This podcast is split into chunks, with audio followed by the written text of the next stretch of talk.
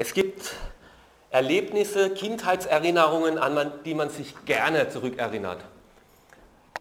Es gibt auch peinliche, die hatten wir letzten Mittwoch im Hauskreis betrachtet. Das war so ein Erlebnis von David, was ihm hoch peinlich war im Nachhinein.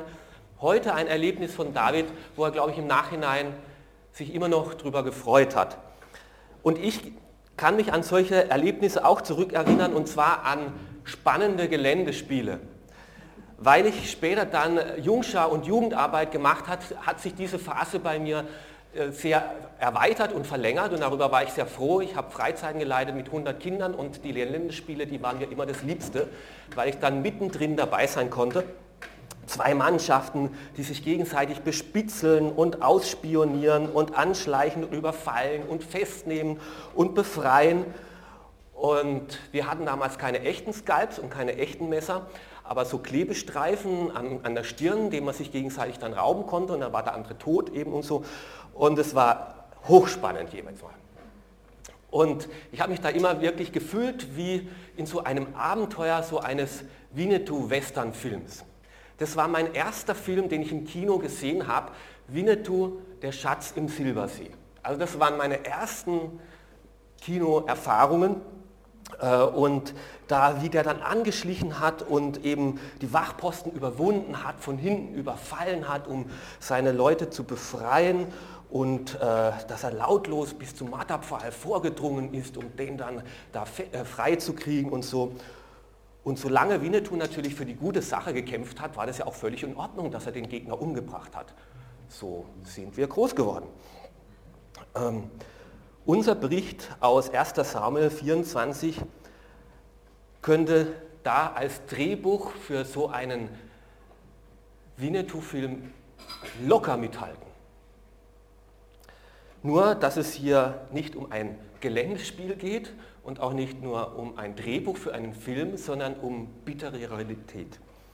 Und dass der Sieg hier auf eine ganz andere Art und Weise errungen wird.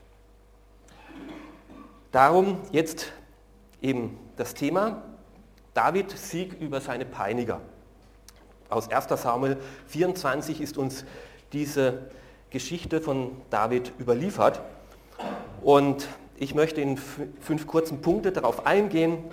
Feinde bis aufs Blut, die Chance auf Vergeltung, der wahre Sieg, dann die positiven Folgen daraus und die Chance der Umkehr. Zuerst Feinde bis aufs Blut.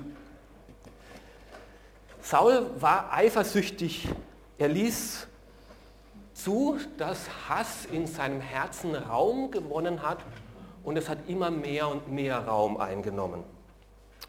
Unhaltbare Unterstellungen haben sich in seinem Herzen ausgebreitet, falsche Vorwürfe, die dann schließlich zu mehreren, zum Schluss zu sechs ganz konkreten Mordversuchen an David geführt haben. Zuerst durch Intrige und List hat er es versucht und zum Schluss dann, dann durch ganz offensichtliche Anschläge. Und die Folge für David war, dass er sein Zuhause verlassen musste, vertrieben worden ist aus seiner eigenen Zuhause, seine Familie zu Hause lassen musste, keine Heimat mehr hatte, zu Unrecht verfolgt wurde und keinen sicheren Ort mehr hatte, keinen Ort der Ruhe, ständig auf der Flucht. Und das jetzt schon Jahre. Inzwischen hatten sich bereits 600 andere Männer zu ihm gesellt, die auch mit Saul verfeindet waren, die auch vor Saul auf der Flucht waren.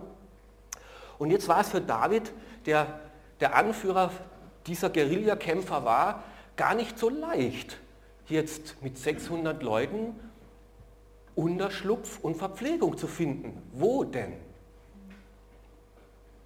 Und so hat er sich zurückgezogen eben in diese Gegend, in diese Gegend Engedi, das ist eine sehr wilde Gegend, südwestlich äh, vom Toten Meer mit hohen Bergen, aber doch mit einigen Wasserquellen da drin und mit vielen Höhlen. Da war man wirklich sehr schwer aufzufinden, selbst mit so viel Mann, und dort hat er sich zurückgezogen. Doch Saul verfolgte David mit einer Truppe von 3000 Elitekämpfern. Also das ist nicht schlecht. Also 3000 GSG 9 oder Vega oder wie die hier alle heißen, ähm, die da wirklich, er wollte jetzt ein für alle Mal dem Problem David den Chaos machen. Ich weiß es nicht, ob du ums Leben fürchten musst. Ich hoffe nicht, aber vielleicht gibt es doch Peiniger, die dir nichts Gutes wünschen. Gibt es Leute, mit denen du in Konflikt bist oder sie mit dir, die dir ans Leder wollen, die dir nichts Gutes wünschen und du eigentlich gar nicht weißt, warum eigentlich? Woher kommt diese Feindschaft?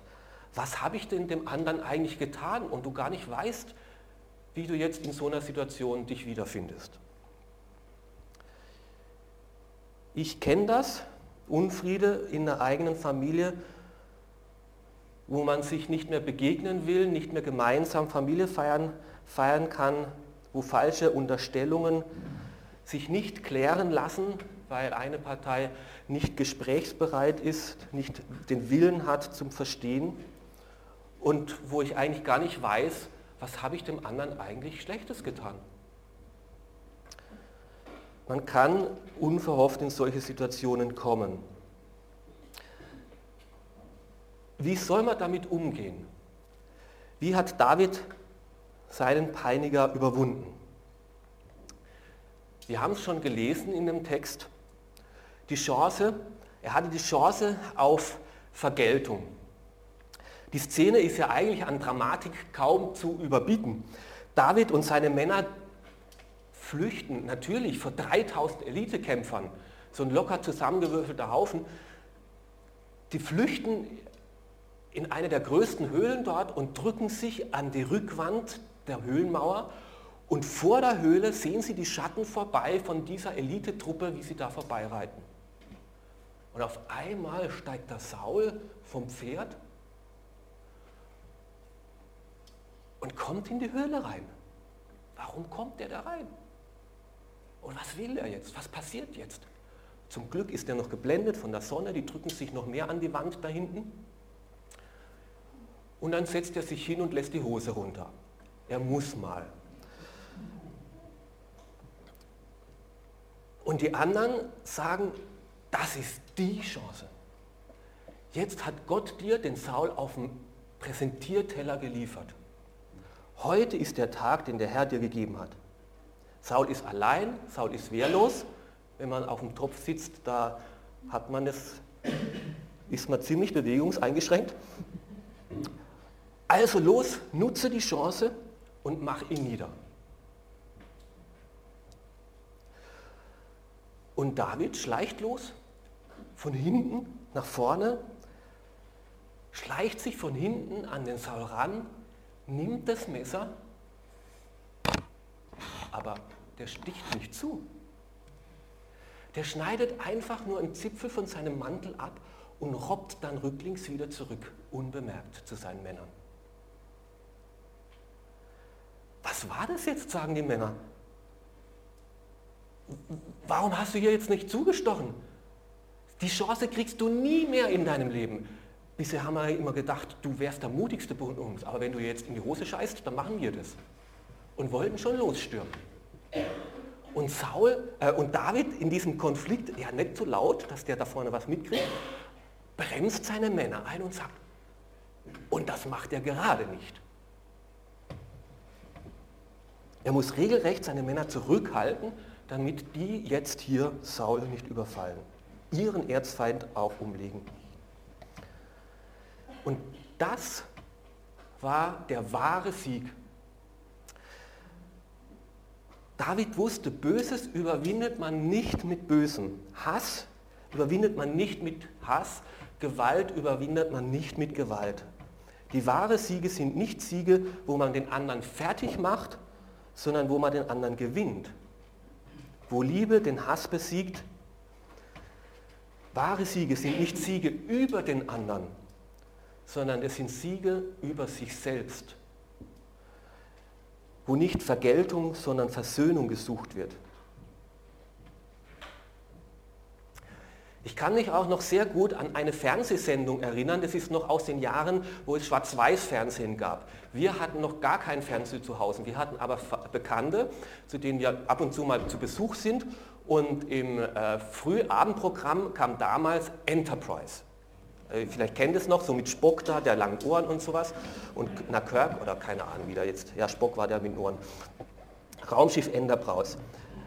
Ähm, und das durften wir dann damals sehen und es war ja hochspannend für mich als zehnjähriger Bub da. Und ähm, da war es mal, dass eben, das gab so einen Gefängnisplaneten, wo all die bösen Menschen des ganzen Universums gesammelt wurden. Und auf diesem bösen Planeten muss das Raumschiff Enterprise notlanden. Und irgendwie gab es, oder war das noch von einer Übermacht, die sie dahin irgendwie beobachtet hat oder keine Ahnung mehr genau was. Und so kam das jetzt zu diesem Kampf zwischen den Guten und den Bösen. Und die Gute wollten ja nichts von den Bösen. Aber die Bösen waren bös und die wollten die Guten überwinden. Und jetzt mussten die sich verteidigen und das war spannend und wie die Mauern und, und Wälle und, und, äh, und Schleudern und alles Mögliche gebaut haben, um irgendwie da zu überleben. Und warum ist mir der heute noch nach vielen Jahren, ich sage jetzt nicht, wie viele Jahre das hier ist, sonst wisst ihr, wie alt ich bin, ähm, noch in Erinnerung? Das Ende war für mich sowas von irritierend. Und zwar diese am Ende haben sie überlebt, sind mit einem blauen Auge dazu, davon gekommen, aber diese Übermacht hat gesagt, aber ihr habt nicht gesiegt, denn ihr habt mit den Waffen des Bösen gekämpft. Als Gute habt ihr mit den Waffen des Bösen gekämpft. Und es hat mich irritiert. Das Gut nur dann gut ist, wenn es auch gut bleibt im Herzen. Irgendwie hat David das schon gewusst, was sein Nachkomme, der Sohn Davids, tausend Jahre später Jesus Christus in aller Deutlichkeit gesagt hat. Liebt eure Feinde, segnet die euch fluchen, tut wohl denen, die euch hassen, bietet für die, so euch beleidigen und verfolgen. Wer das kann, der hält sein Herz rein vor Hass und Rache. Der ist der wahrhaftige Sieger und Friedensstifter.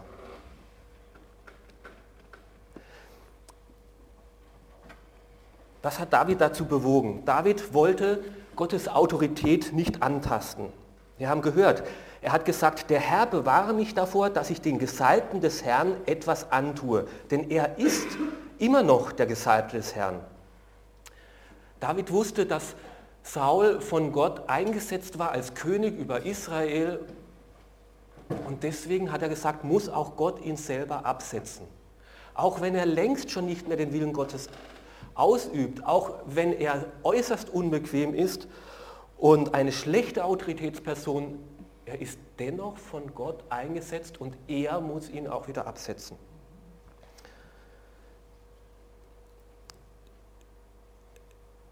Diese Vorsicht bei Auflehnung gegen Gott, von Gott eingesetzte Autoritäten, von Eltern zum Beispiel, hm, so schwer es mir auch fällt, über die Lippen zu kommen, von Politikern, selbst wenn sie seltsam geworden sind,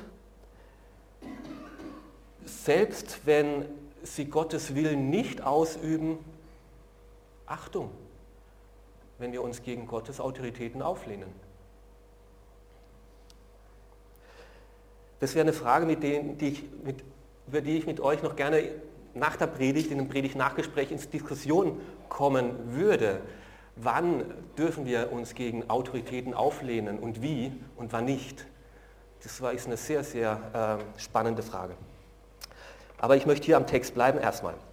David wollte auch nicht Rache über Gott, äh, die Rache Gott überlassen. Er hat hier gesagt, der Herr soll Richter sein. Er wird dich bestrafen. Aber ich werde dir niemals Schaden zufügen. Er wartete auf das Eingreifen Gottes, dass Gott für ihn Partei ergreift und für die gerechte Sache sich einsetzt. Und deswegen sich David an Gott bindet, dass er es für ihn macht und er sich selbst nicht rächen muss.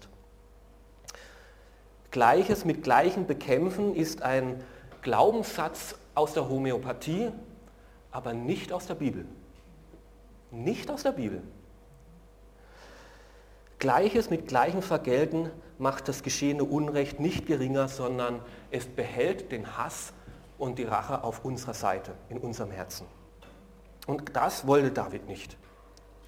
Und David wollte auch keine Abkürzung nehmen. Dieser Versuchung war so groß. Wir müssen vorstellen, insgesamt war David 14 Jahre vor Saul auf der Flucht, bis er dann endlich zum König über einen Teil von Israel geworden ist. Heimatlos, permanent, sein Leben in Gefahr. Und mit einem Schlag hätte er hier ein Ende setzen können. Heute Nacht schlafe ich nicht mehr am Boden einer Höhle. Heute Nacht könnte ich bei meiner Frau im Bett schlafen.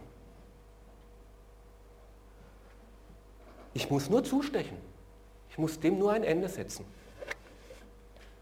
Und dennoch verschont David den Saul. Er wollte Gott nicht ins Handwerk pfuschen, sondern auf Gottes Stunde warten. Und diese Versuchung war echt immens groß, dass er fast dazu geneigt gewesen wäre, wie Saul Gott ins Handwerk zu pfuschen. Saul hatte das nicht gelernt, diese Zurückhaltung. Er war auch in einer schwierigen Situation gewesen, wo Feinde kamen, die ihn angreifen wollten. Und vorher musste man ein Opfer für Gott bringen, damit man Gott auf seine Seite hat. Und der Prophet und ist nicht gekommen und ist nicht gekommen. Und dann war er ungeduldig und hat ein Opfer gebracht, was er hätte nicht bringen dürfen. Er als König, das darf nur der Priester bringen. Und deswegen hat Gott zu ihm gesagt, du pfuscht mir ins Handwerk.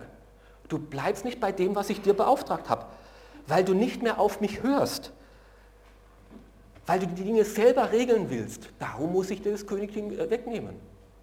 Das war das Problem beim Saul gewesen. Und manchmal ist es schwerer, geduldig auf Gott zu warten, als die Dinge selber in die Hand zu nehmen. Geduldig auf Gott zu warten, das konnte das Saul nicht und David sollte es hier lernen und hat es hier gelernt. Er hat keine selbstgemachte Abkürzung äh, genommen. Er wollte das Leben nicht zu seinen Gunsten manipulieren, sondern in Gottes Schule bleiben. Und darum war David auch ein Mann nach dem Herzen Gottes. Und darum wurde aus David auch dieser größte König, den Israel je hatte. Das war der größte Sieg im Leben des Davids. Nicht der Sieg über Goliath war der größte Sieg, sondern hier der Sieg über sich selbst, über den eigenen Hass, über die eigene Abneigung. Sein Messer da zurückhalten, das war der wahre Sieg, nicht der Sieg über die anderen, sondern der Sieg über sich selbst. Er hatte sich selbst in der Gewalt. Und er hat Hass und Rache nicht in sein Herz gelassen. Das war sein größter Triumph. Wie war das möglich für den David? David, wie hast du das gemacht? Wie hast du das geschafft? Was David in diesem Moment, in dieser Zeit gedacht hat, das Tolle ist, das wissen wir aus Psalm 57. Weil in dieser Situation oder im Nachhinein hat David über diese Situation einen Psalm geschrieben, ein Gedicht gemacht, wie es ihm da ging. Und in diesem Gedicht, im zweiten Vers, im Psalm 57, schreibt David, Gott sei mir gnädig und erbarme dich über mich, denn bei dir suche ich Schutz. Unter dem Schatten deiner Flügel will ich mich flüchten, bis das Unglück vorüber ist. wie ein Küken sich unter die schützende Flügel seiner Henne, seiner Mutter birgt, so nimmt David Zuflucht bei seinem Gott. Und durch dieses Vertrauen, du schützt mich, du hast mich in der Hand, du wachst über mich, verschwand der Hass und sich selbst Gerechtigkeit schaffen zu müssen. Und in dieser Anfeindung, die von Saul gegen ihm entgegenpreschte, da rief er, heißt es im Psalm, ich rief zu Gott, dem Allmächtigen, dem Gott, der meine Sache zum guten Enden führen wird. In all diesen Ängsten und Anfeindungen, da rief er zu Gott, und du wirst für mich sorgen, du wirst das zu einer gerechten und guten Ende führen. In dieser engen Gemeinschaft mit diesem Gott, da hat er Geborgenheit erlebt und Annahme und Sicherheit, sodass er den Hass und die Rache nicht in sein Herz lassen musste. Und er tat es gleich wie dann tausend Jahre später sein Nachfolger Jesus, als ihn seine Feinde angefeindet haben, zu Unrecht beschuldigt haben, als, als sie ihn ans Leben, äh, ums Leben gebracht haben, da rief Jesus, Vater, Vater, vergib ihnen, sie wissen ja gar nicht, was sie tun. Und dieser Satz und diese Liebe und diese Vergebungsbereitschaft, wo der Hass nicht ins eigene Herz gekommen ist, obwohl so viel Hass um einen herum ist, den hat diesen Hauptmann, der schon so viele hat sterben sehen, der ein harter Knochen war. Es hat diesen Hauptmann überführt und überwältigt, dass er hinterher sagt, und dieser Jesus ist wahrhaftig der lebendige Sohn Gottes.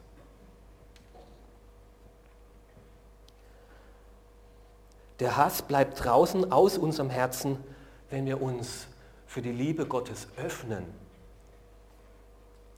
Gottes Liebe zu mir, die in mir Raum gewinnt, die schmilzt den Groll und den Hass weg, wie der Schnee, wenn es warm wird, langsam und allmählich, aber doch nach und nach. Je mehr Gott und seine Liebe in unserem Leben hineinkommt und Raum gewinnt, muss dieser Hass, der vom Satan ist, auch weichen. Und dann mutet Gott seinen Nachfolgern, die ihn kennengelernt haben, die diese Liebe an sich selbst erlebt haben, zu, dass sie diese Art von Feindeslieben auch selber lernen. Auch wir sollen diese schmerzvolle Art von Jesus, von David, vergib ihnen, ihm, ihr der weiß wahrscheinlich gar nicht, was er tut, dass auch wir diese Liebe lernen. Ich bin beeindruckt von Viktor Frankl, dem österreichischen Neurologen und Psychiater, der insgesamt in vier Konzentrationslagern war. Seine Eltern kamen im Konzentrationslager um, sein Bruder, seine Frau und trotz allem unaussprechlichem Leid, was ihm widerfahren ist und was er miterleben musste, so viel Hass und Feindseligkeit dort in Auschwitz, sagte er, vom Unrecht, wer, wem Unrecht widerfährt, hat noch lange nicht das Recht, Unrecht zu tun. Hass darf nicht mit Hass vergolten werden. Ich hasse nicht, denn wenn ich hasse, hat mich der Feind schon besiegt. Wenn ich hasse, dann hat mich der Feind schon besiegt. Das sind die wahren Siege. Das sind die großen Siege. Wenn Menschen das sagen können. Und aus diesen großen Siegen werden langfristig auch Erfolge, kommen langfristig auch gute Ergebnisse hervor. Die positiven Folgen hier bei David sind schnell erklärt. David hat Saul überführt. Saul muss dann sagen, du bist gerechter als ich, denn du hast mir Böses mit Gutem vergolten. Ja, du hast mir heute bewiesen, wie gut du mit mir umgehst. Von dem Entgegenkommen Davids war Saul über, beschämt. Er war überwältigt. Er war mit Hass ihm entgegengezogen und David ist ihm mit Offenheit und Transparenz und Ehrlichkeit und Versöhnungsbereitschaft begegnet. Und so ist ihm durch David die Güte und Freundlichkeit Gottes begegnet. Du bist ja doch nicht der Feind, du bist ja doch mein Schwiegersohn. Und so hat er die Verfolgung auch aufgegeben an diesem Tag. Eine weitere positive Folge war, David brauchte für die Zukunft nie ein schlechtes Gewissen haben. Später, als er dann König geworden ist, gab es viele Neider und viele andere, die auf Sauls Seite gewesen sind und die dann sagten, du hast ja das Königtum in eigener Regie dir unter die äh, Finger, äh, unter den Nagel gerissen. Du hast es, den Thron dir geraubt, du hast den Saul umgebracht. Und David wusste und jeder seiner Männer wusste, dass das nicht stimmt. Er brauchte sich keine Vorwürfe machen lassen. Und David war darin seinen Männern ein gutes Vorbild. Welche Wirkung wird dieses Höhlenerlebnis wohl auf seine Männer gehabt haben? Welches Verhalten haben sie da von David gelernt? Loyalität und Achtung der Autorität Gottes. Später mal, wenn seine Männer vielleicht die Macht und die Chance gehabt hätten, ihn hinterrücks zu überfallen, und ihn den Thron zu nehmen. Da haben sie gewusst, halt, so einfach ist es nicht. Das ist der Gesalbte Gottes. Und es geht hier nicht um Macht und Stärke, sondern was will Gott? Und wen hat Gott hier eingesetzt? Und David hat er seinen eigenen Thron gefestigt. Diese positiven Folgen erlebte David, weil er hier einen großen Sieg in dieser Höhle errungen hat selbst keine Abkürzungen genommen hat, die ihm zugunsten gewesen wäre, sondern lernte auf Gott und seine Stunde zu warten. Und nicht nur für David war das eine wichtige, entscheidende Stunde, sondern auch für Saul war das ein ganz entscheidender Moment. Er hätte hier die Chance der Umkehr gehabt, die Chance der Umkehr. Saul war betroffen, er war seltsam berührt, er war überführt, aber leider nicht mehr. Gottes Güte und Versöhnungsbereitschaft begegnet ihm in der Person des Davids. Gott will dir gütig sein, will dir vergeben. Und Gott gibt ihm eine Chance der Umkehr, aber er nutzt sie nicht. Es scheint zuerst so, aber der Fortgang der Geschichte zeigt dann, dass er nicht wirklich zur Einsicht und nicht wirklich zur Umkehr gefunden hat. Was ist jetzt der Kennzeichen, die Kennzeichen von einer wirklichen Umkehr, von einer wirklichen Bekehrung, von einer wirklichen Hinwendung zu Gott? Betroffenheit? Betroffenheit alleine reicht nicht. Der Saul war tief betroffen. Bist du wirklich mein Schwiegersohn? Und er begann zu weinen. Emotionen sind gut, wenn man überführt ist von Schuld. Wenn man merkt, dass man einen Fehler gemacht hat und wenn es einem leid tut. Wenn du von Gottes Liebe berührt wirst und du von deiner Schuld erschüttert bist und wie Saul sagen musst, ich habe dumme Sachen gemacht, ich war verblendet, ich war dumm, es tut mir leid. Emotionen sind gut, aber sie reichen nicht. Einsicht. Einsicht ist gut, aber es reicht nicht. Vers 18. Dann sagte er zu David, du bist gerechter als ich, denn du hast mit Bösen, mir Böses mit Gutem vergolten. Du hast mir bewiesen, wie gut du es mit mir meinst. Zu erkennen, dass Jesus schuldlos war und schuldlos auch unter meinen Angriffen und unter meinen Sünden gelitten hat und leidet. Zu wissen, dass Jesus gerechter ist als ich, dass ihn keine Schuld trifft, das ist gut. Aber das reicht nicht, wenn du nicht deine eigene Schuld eingestehst und deine Schuld weiterhin leugnest. Fromm reden, religiös reden, ist gut, aber das reicht nicht. Was hat denn Saul hier gesagt? Was du heute für mich getan hast, dafür soll der Herr dich belohnen. Dafür soll der Herr dich belohnen. der betet, der segnet den David. Er redet vom Herrn, was er tun soll, aber er will sich selbst diesem Herrn nicht unterordnen. Er redet von Gott, fromm, und wünscht allen, dass der Herr sie segnet. Aber sich selbst unter diesen Herrn, unter seine Führung stellen, das will er nicht. Er rebelliert weiterhin gegen den Plan Gottes und will weiterhin auf seinem Thron sitzen bleiben. Wissen, Wissen allein reicht nicht. Saul sagt, ich weiß genau, dass du König werden wirst. Zu wissen, dass Jesus der Sohn Gottes ist und dass er einmal wiederkommen wird und dass er einmal herrschen wird, dass er einmal Richter über Himmel und Erde sein wird, das ist gut. Aber das reicht nicht. Das Problem ist, wenn wir nicht loslassen von unser Leben oder auf dem, weiterhin auf unserem Thron zu sitzen. Wenn wir nicht unseren Thron, Lebensthron frei machen und Gott Herr sein lassen in unserem Leben. Saul hat nicht seine Fehler eingestanden und deswegen blieb er eine tragische Gestalt. Er blieb Sklave seiner selbst, Sklave seines Hasses, Sklave seiner Sünde, weil er weiterhin sein Leben in eigener Regie leben wollte und nicht Gott auf seinen Lebensthron setzen wollte. Und davon möchte uns Gott bewahren, dass wir am Ende zu einer so tragischen Gestalt wie Saul werden.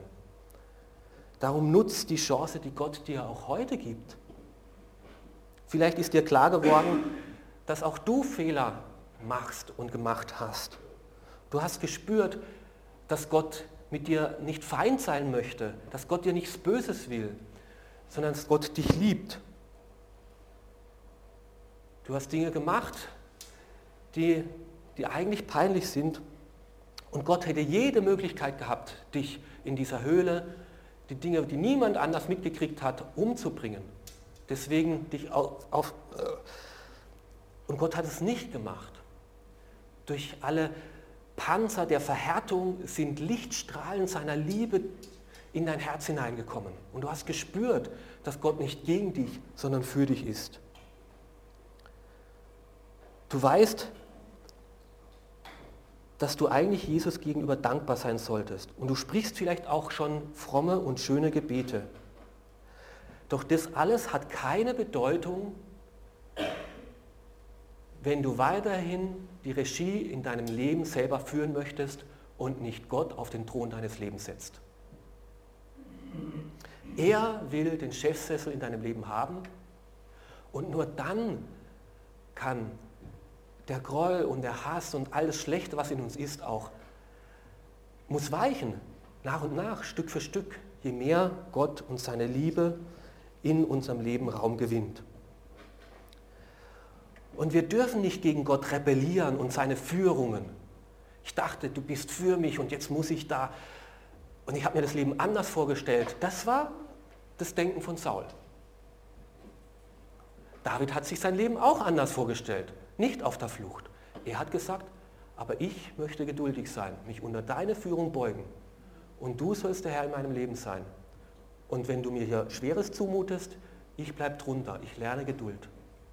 Ich lasse mich von dir prägen. Ich lasse mich von dir führen. Und weil er diese Offenheit vor Gott hatte, bei dir berge ich mich, bei dir bringe ich mein Herz zur Ruhe, ist auch dieser Friede in sein Leben hineingekommen, dass Hass weichen musste. Und deswegen wurde er zu einem gefestigten Charakter, zu einem Mann nach dem Herzen Gottes. Wie kann das uns gelingen, dass Feinde, dass wir Feinde nicht mit Hass begegnen und überwältigen, sondern mit Liebe überführen können? Das erste ist, dass wir die Rebellion gegen Gott selbst aufgeben müssen, unsere eigene Rebellion gegen seine Führung. Er ist nicht gegen uns, er war nie gegen uns, er will das Beste für uns, auch wenn es sich nicht so anspürt. Für David hat es sich nicht gut angespürt, angefühlt. Er ist geduldig und barmherzig und hält sogar andere zurück, dass wir nicht überwältigt werden, dort in der Finsternis der Höhle. Und wir müssen unser Herz öffnen für diese Art von Liebe, immer und immer wieder. Er soll König sein in meinem Herzen, er soll Raum gewinnen, er soll den Thron in meinem Leben besetzen, er soll in meinem Leben das Sagen haben. Und dann kommt diese Liebe in unser Herz hinein, diese selbstlose Art von David, diese selbstlose Art von seinem Nachfolger von Jesus Christus, der selbst Feinde überwunden hat. Der gibt in uns selbst diese Bereitschaft und diese Kraft, auf Ablehnung nicht wieder mit Ablehnung, sondern mit Vergebungsbereitschaft und Wohlwollen, mit Barmherzigkeit und Güte zu reagieren. Diese Art kann Jesus in unser Herz hineinprägen. Die müssen wir nicht selber uns anerziehen. In dieser Verbindung mit ihm wird seine Art in uns Raum gewinnen. Seine Liebe schmilzt unsere Unbarmherzigkeit, unseren Hass weg. Langsam, aber sicher. Es wird Frühling. Glaubst du mir's? Es wird Frühling, wenn die Sonne kommt, wenn wir die Lichtstrahlen seiner Liebe in unser Herz lassen. David hat es gelernt, und er war ein Mann nach dem Herzen Gottes. Ich will es lernen, denn ich bin ein Mann nach dem Herzen Gottes. Du darfst es lernen, denn auch du darfst ein Mensch sein nach dem Herzen Gottes.